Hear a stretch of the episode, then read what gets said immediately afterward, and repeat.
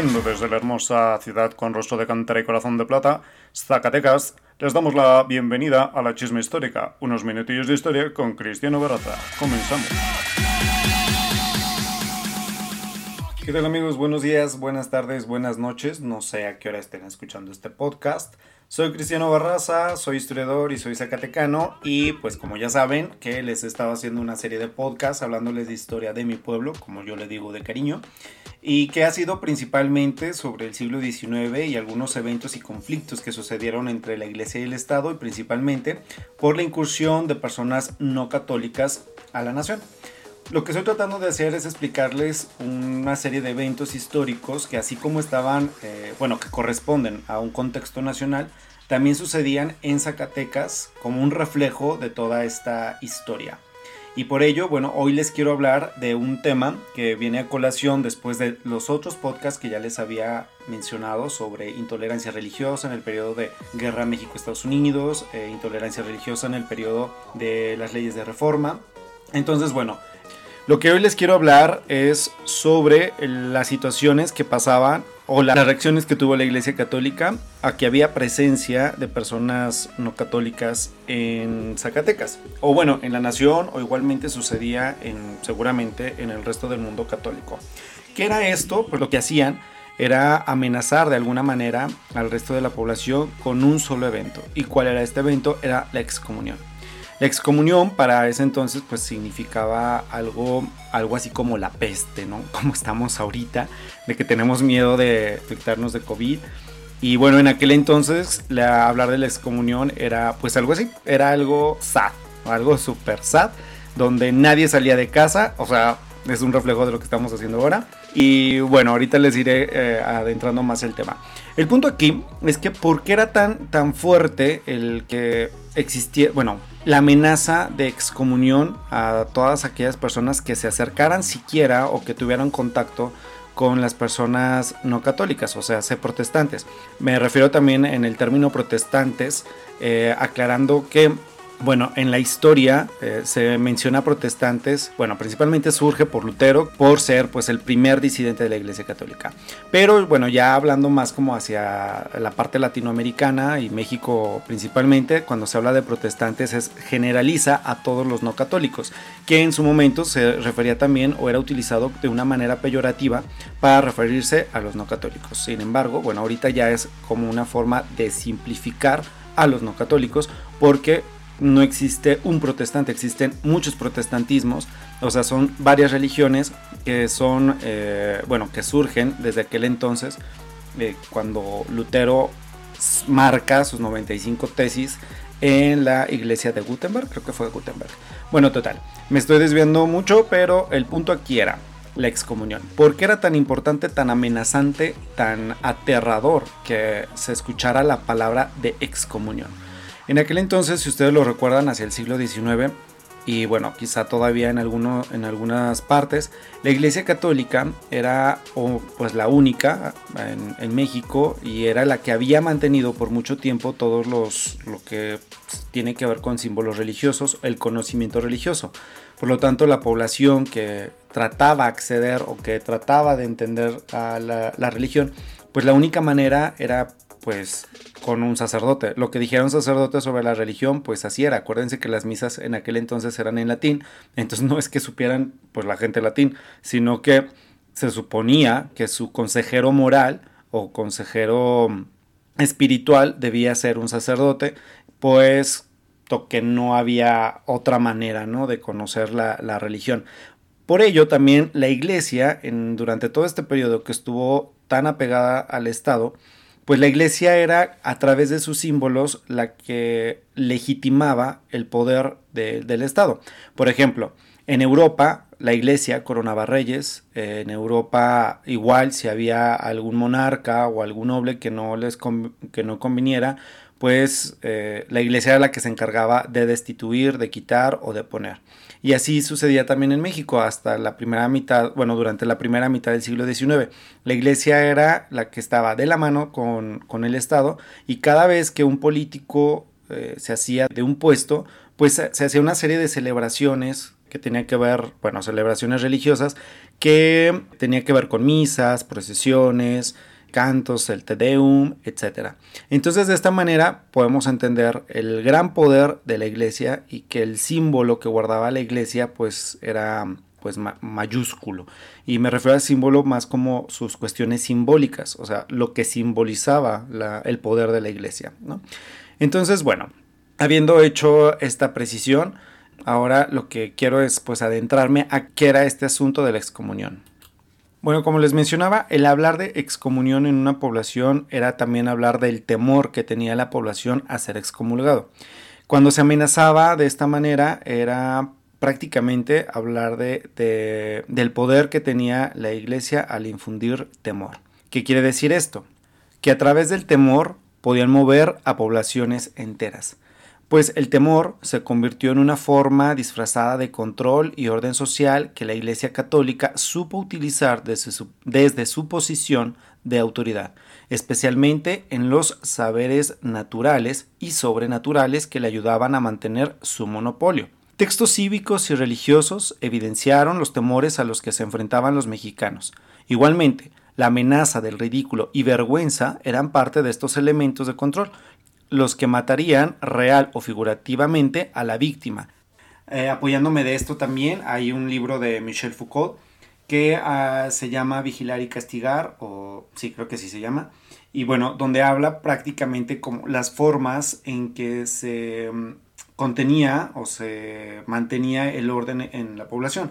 Él pone como ejemplo que, por decir, en la época, en el siglo XVIII en Europa, pues se utilizaba... Eh, bueno, no solamente en el 18, desde la Inquisición, que era el suplicio el que mantenía o ayudaba a mantener un poco el orden. ¿Cómo es esto? A través del suplicio se hacía que la población, bueno, al ver a alguien que estaban ahorcando, que estaban quemando, que estaban torturando, ayudaba de alguna manera que quienes observaban, pues evitaran cometer el mismo tipo de castigos. Era como un tipo de educar a la población en esto. De esta, de esta misma manera, en México, si principalmente si se estaba tratando de que la población no tuviera contacto con personas no católicas, pues tenían ya una amenaza y de esa manera se les estaba educando. Entonces, bueno, era algo así. ¿Y cuál era la principal, la, principal amenaza? Pues era también la muerte social, lo cual, pues si nos ponemos en contexto del siglo XIX, donde el resto de la población se manejaba a través ya fuera de sus cofradías, que eran estos que se dedicaban, por decir, un... Ah, sí, los gremios, ya me acordé, eran los gremios, ¿no? Entonces, si estaban fuera de los gremios o cofradías, pues el conjunto, la población, acuérdense que no se hablaba tanto del, hombre como individuo, sino se movía en su conjunto. Entonces, el darle muerte social, pues era pues como un destierro, cosa que hacían, a dónde se movían o con quién contaban, pues con nadie. Bueno, ¿de qué manera se podía llegar a que una persona tuviera muerte social, ya fuera de manera real o simbólica? Pues bueno, bastaba con que el clero señalara una acción considerada fuera de la norma o que alguien la realizara para que la población los evidenciara. Jean Delamont, que tiene un libro muy bonito que es Miedo en Occidente, señaló que el principal enemigo del hombre durante la Edad Media y Renacimiento fue Satán, el cual fue combatido por hombres de la Iglesia, o sea, el clero, que terminaron por hacer un inventario de los males que podía provocar y también de sus seguidores, o sea, los males que podían provocar los seguidores. Los que la población suponía ayudaban a Satán eran, y cito, los turcos, los judíos, los herejes, las mujeres, especialmente brujas. Bueno, sobre este punto, chicos, quiero eh, retomar un ejemplo que a lo mejor ya les había dado en otro podcast, que es sobre la pintura de nombre, eh, el dulce nombre de Jesús, que se encuentra en el Museo de Guadalupe, en el municipio de Guadalupe, Zacatecas, un museo que resguarda pues una gran colección de arte virreinal. Y bueno, en esta pintura lo que es es, algo así como un carro triunfante de los que pintaba Rubens. Y bueno, en este caso es eh, un carro eh, jalado, me parece, no recuerdo muy bien si son franciscanos o dominicos los que lo están jalando pero eh, debajo de este carro se encuentran maometanos, es decir, musulmanes, eh, puede ser también algunos judíos, pero lo más representativo es que hay libros sobre los cuales está pasando este carro y que seguramente son libros considerados como prohibidos por la iglesia, ¿no? ya fueran filosofía ilustrada, ya fueran los libros como las Biblias en lengua castellana o en lengua vulgar. Y bueno, ahí se encuentran también figuras homorfas, que es sobre las cuales va pisando. Entonces, esto es el triunfo de la Iglesia Católica sobre todas estas eh, ideas que iban en contra de, la Iglesia Católica, ya fueran protestantes o religiones adversas personajes que en aquellos siglos arrastraban el estigma que había dejado la reconquista espiritual, convirtiéndolos en enemigos de la religión y sus feligreses. Por otro lado, Balandier, que es otro historiador, propone un término que es el del brujo, sí, bueno, identifica a un sujeto como brujo, y al cual le ponen ciertas características que son que, bueno, lo define como un agente que, cito, provoca las acciones no conformes a la costumbre, Destruye a las personas comiéndoselas por dentro, a las relaciones sociales perturbándolas, a la naturaleza esterilizándola. Significa los imperativos sociales para satisfacer las ambiciones y apetitos del individuo. ¿Qué quiere decir con esto? Pues bueno, que todas este tipo de personas que van en contra de la norma, no solamente es que se estuvieran, bueno, como quien dice, perdiendo su alma, ¿no? Sino que afectaban de alguna manera todo el entorno donde se desarrollaban, donde se movían. La religión utilizó el imaginario del brujo para posicionarse a sí misma en el lado correcto, sirviéndose de los saberes religiosos y poderes simbólicos. Estos le permitían el manejo de masas convertidas en atentos vigilantes, manipulados a través del miedo e inspirados por, cito, el riesgo a resultar sospechosos de brujería, una autocensura que reprime las tentaciones de derogación, corrige las conductas y ratifica las desviaciones que, que pondrían en tela de juicio la definición de las relaciones sociales. Era de vital importancia que la población señalara a los culpables como lo hacía el clero. De esta manera, al designar el mal y la culpabilidad del brujo, hacía inocente a todos los demás y en primer término a los poderosos. Es decir, que si nosotros estuviéramos ahorita en tiempos de Inquisición y les caía muy mal su vecino, o vecina, o vecine, como le quieran llamar, pues iban al tribunal del Santo Oficio y ya, pues lo delataban, ¿no?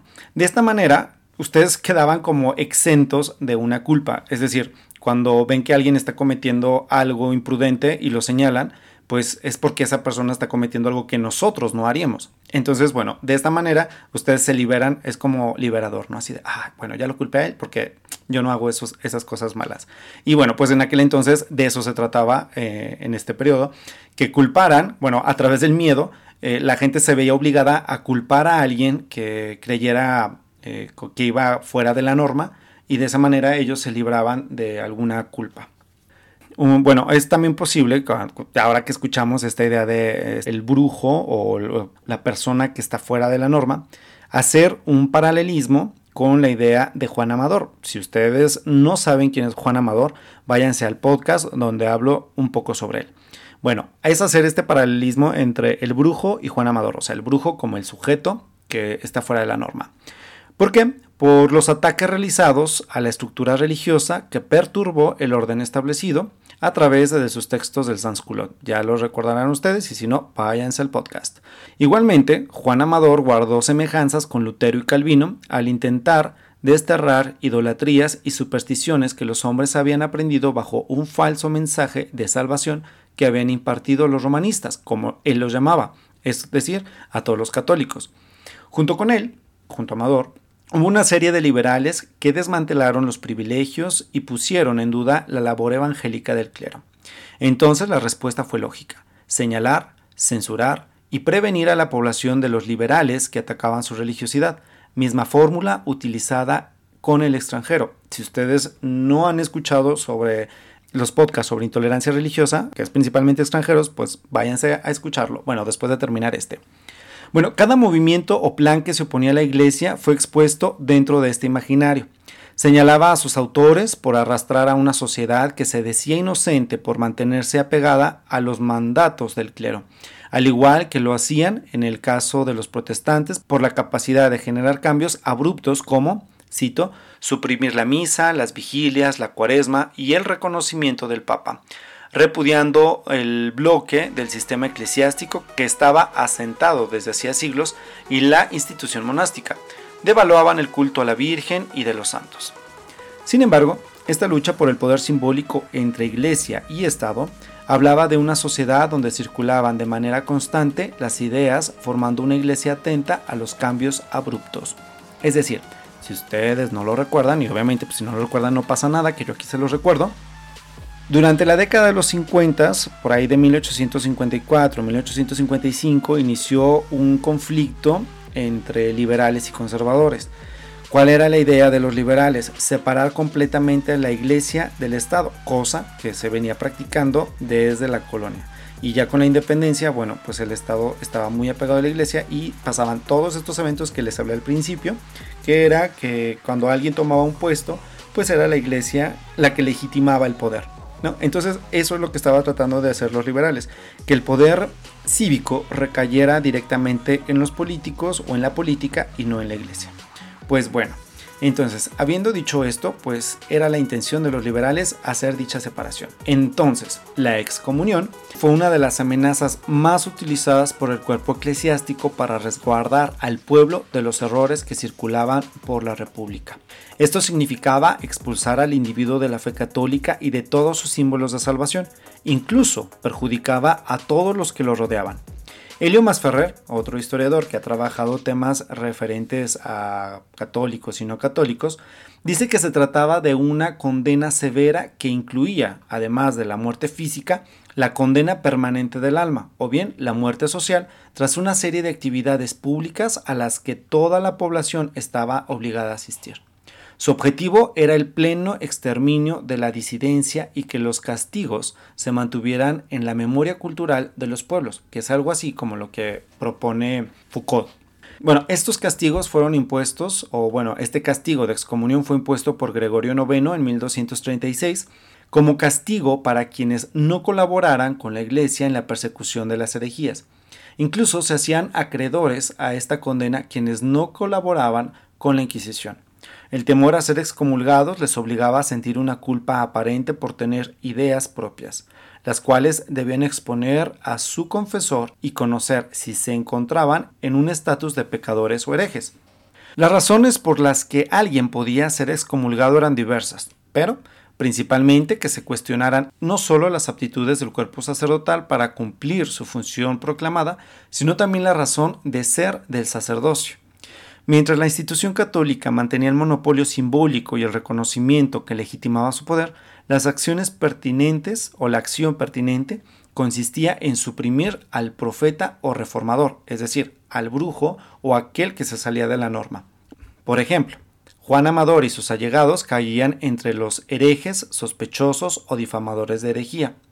Quienes los encubrían o quienes estaban allegados a ellos pues solamente se les ubicaba como partidarios o encubridores por ser sus defensores, ¿no? Quienes también podían ser excomulgados eran aquellos que tuvieran libros o escritos que contuvieran herejías, es decir, para la Iglesia Católica en el siglo XIX, si alguien tenía una Biblia escrita en lengua vulgar, es decir, en castellano o en cualquier otra lengua que no fuera latín, pues eso era también un libro pues hereje, o también los que hablaban sobre eh, filosofía ilustrada, etcétera. Y para esto les recomiendo que escuchen el podcast que hablo sobre la censura de los libros en la Biblioteca Pública de Zacatecas. Pues bien, dentro de los libros que eran considerados también como mm, herejías, pues eran aquellos que trataban de religión sin autorización de la Santa Sede Apostólica, o sea, sede Roma, tal como los citados por Amador en el Apocalipsis y los que se encontraban en la Biblioteca Pública de Zacatecas. Por otro lado, Ramón Valenzuela, este párroco encargado de la parroquia mayor, hoy catedral, si lo recuerdan y si no lo recuerdan, chequense el podcast donde hablo sobre él. Bueno, que fue un sacerdote liberal y, disidente y quien eh, se paraba en el púlpito de la iglesia a decir sermones liberales. Bueno, pues también pudo haber sido excomulgado, aunque este sí tuvo como esta oportunidad de retractarse, pero a la cual nunca llegó porque nunca eh, hizo caso al obispado de Guadalajara de que tenía que ir a hacer un retiro de penitencia, ¿no? Entonces, bueno, pero al, o sea, al final, como se desapareció Ramón Valenzuela, pues nunca se les comulgó. En fin, aunque no se tienen datos de que algún liberal haya sido excomulgado, la amenaza se mantuvo latente por años, de tal manera que Severo Cosío, quien fuera también gobernador de Zacatecas, liberal, amigo de Juan Amador, y que su, ¿quién es su yerno? El que se casó con su hija. Sí, sí es yerno, ¿verdad? Bueno, eh, era Grayson Mayet Prevost, que fue un estadounidense que llegó durante la guerra México-Estados Unidos y se quedó en Zacatecas y que, bueno, al final fue él quien empezó también a distribuirles Biblias y quien conectó a un grupo de personas con la iglesia presbiteriana de Estados Unidos. Pues bueno, entonces Severo Cosío fue liberal y que estuvo en contacto así con otros, ¿no? Total. Eh, este caso, el caso de Severo Cosío, es que dedicó un artículo a la excomunión en el periódico de la Antorcha Evangélica. Dato. La Antorcha Evangélica fue el primer periódico protestante que se empezó a distribuir no solamente en Zacatecas, sino en todo México, y que fue escrito por Severo Cosío, Juan Amador, Grayson Mayet Pruebos y otros liberales. Bueno, total. Entonces, en la Antorcha Evangélica describía la excomunión como uno de los castigos más fuertes que podía recibir un católico. Esto funcionaba como amenaza para que evitaran acercarse o atacaran las leyes liberales que enviaban toda expresión de fe hacia el fuero interno, es decir, hacia la práctica personal individual de cada sujeto. O sea, ya no era una cuestión colectiva. Esto parecía una antítesis de la tradición católica que buscaba representar su religiosidad en lo público, privado, íntimo, etc. Como muestra de la influencia liberal y protestante, los feligreses comenzaron a ser chantajeados con el más grande castigo, que era la excomunión. Cosío aseguró que la excomunión era la mejor forma de control que tenía Roma sobre los parroquianos. Con esta, no se castigaba solamente a las personas que faltaban a sus deberes religiosos, sino que pretendía hacer temblar a las naciones, hasta obligarlas a rebelarse a sus soberanos y someterse a lo que obligaba la Santa Sede. Cuando un acto como este era dictaminado, un prelado debía presentarse ante la ciudad o pueblo con la bula de excomunión, momento en que cerrarían todas las iglesias a la vista del pueblo consternado que paralizaba sus actividades, contratos, giros, movimientos. Es más, no había misas para celebrar matrimonios o bautizos, tampoco confesión para moribundos, ni entierros para los cadáveres. La intención era hacer sentir al pueblo que Dios les había retirado su protección, provocando que los feligreses entraran a un estado catatónico o de duelo. Los hombres se dejaban crecer las barbas y el cabello, no había saludos públicos entre los amigos, la angustia y el despecho se apoderaban de toda la comunidad que concentraba la irritación y el fuero contra aquel que era designado como la causa de la calamidad que se sufría. Entonces, ¿quién podría escapar a las consecuencias de un estado tan violento? O sea, que si ustedes acaban de escuchar toda esta descripción, prácticamente ahora con el coronavirus, todos hemos sido excomulgados porque estamos en la misma situación. O no sé a ustedes qué les parezca, ¿verdad? Total, en el caso de, de excomunión, los sacerdotes del lugar salían en peregrinación por las calles con cirios prendidos e insignias, entonando cantos lúgubres que advertían del destino de aquellos que estuvieran fuera de la protección religiosa. La autoridad civil poco podía hacer en contra del, del trastorno. En caso de que fuera la misma autoridad quien provocara esta acción, sería la misma que sucumbiría al, al castigo y al desprecio de sus gobernados.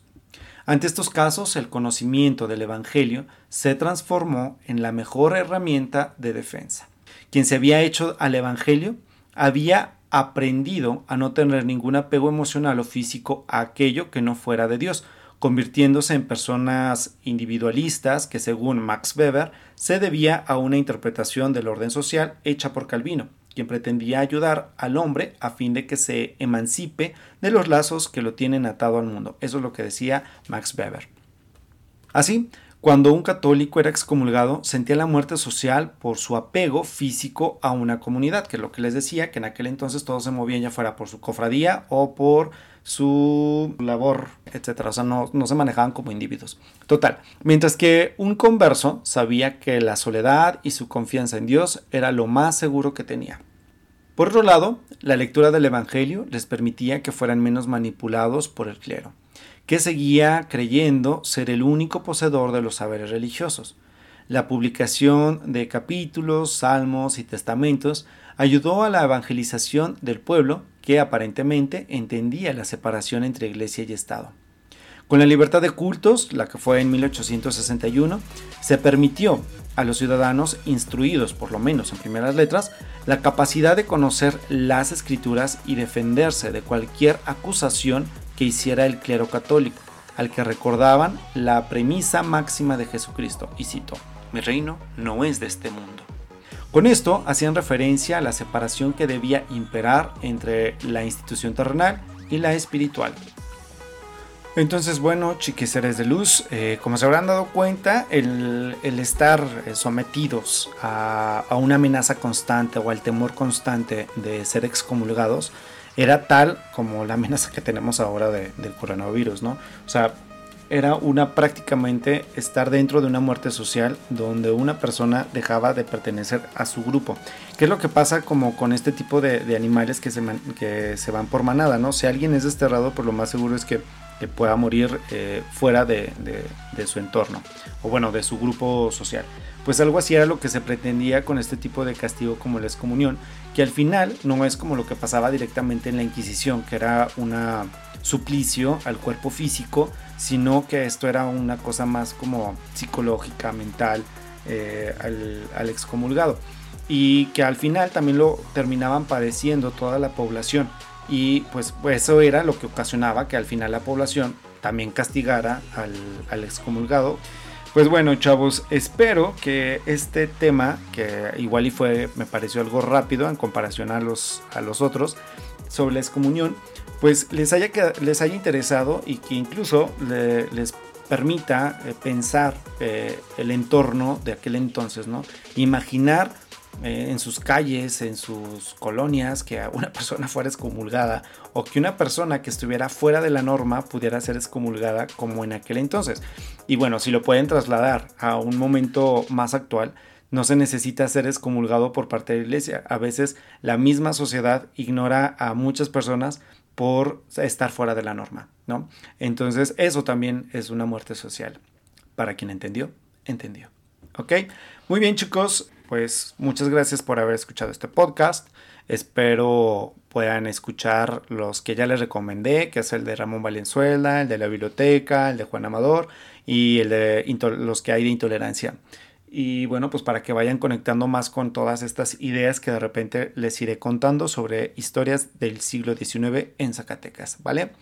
Pues bueno, nos escuchamos o me escuchan, bueno, para quien se quede escuchando los podcasts, en una próxima emisión. Y bueno, pues igual también si tienen algún tema de interés que quieran escuchar o que pueda tratar en otro podcast, pues pueden escribírmelo en mis redes sociales. Muy bien, bueno, hasta aquí. Muchas gracias. Buenos días, buenas tardes, buenas noches. Au revoir, auf Wiedersehen. Chao, bye, adiós. Has escuchado unos minutillos de historia con Cristiano Barroca. Hasta la próxima.